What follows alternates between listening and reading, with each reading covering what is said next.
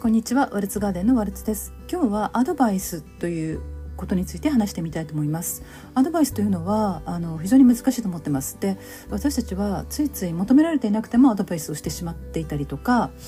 うんっていうこともあると思うんですよね。その気はなくても。でなぜアドバイスが難しいかっていうと、まあ、その時のあの相手との関係性もあるし時もあるんですよね。本当にタイミングによって聞くものも聞かないものもあるし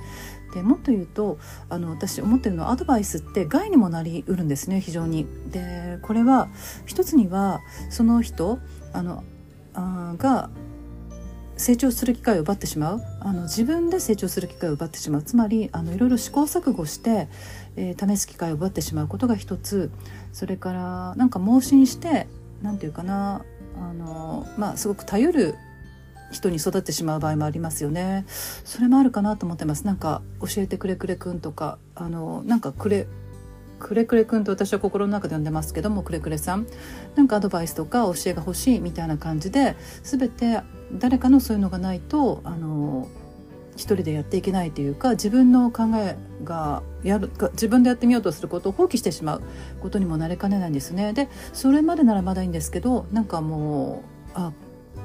この人の言うことに従ったらこうなってしまったとか相手を責めるとかそういう気持ちも起こらなくはないと思うのであんまりそれは良くないかなと思っていてなのでアドバイスは求められればあの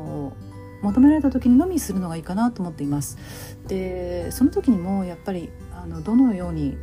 お伝えするかっていうのは非常に難しいんですけども私はこう思うぐらいにしておいて、えー、アドバイスっていう直接的な形は、うん、取るのは、まあ、避ける方がより良いかなっていうふうに感じています。えーと、私はこう思うけど相手は相手と私は違うしもう人それぞれ違うので同じことをしても採用しても結果は全然違ってくる場合の方が多いと思うんですよね。で、まあ、とりあえず自分はこう思うということを投げあのあ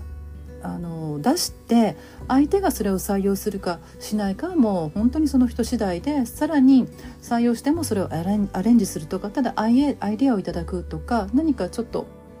あの一つを頂いてそれから自分で何か気づくとかもあると思うのですごく何て言うのかなあの隙間を残してアドバイスっていう大きい何かがあったとしてもそれは大きくなくてなんか大きな例えば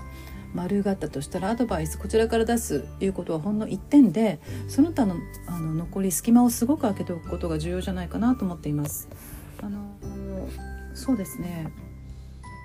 うん、あとそうそうこれも付け足したいんですけどもアドバイスとして言われたことは案外響かなくて全然アドバイスとしてじゃなくなんかその人がポッと言ったこと相手がポッと言ったことが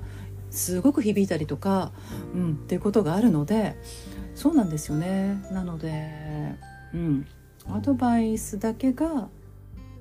アドバイスではない。っていうのがまとめでしょうか。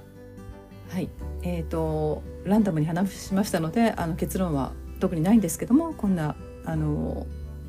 ことを感じています。はいお聞きくださりありがとうございました。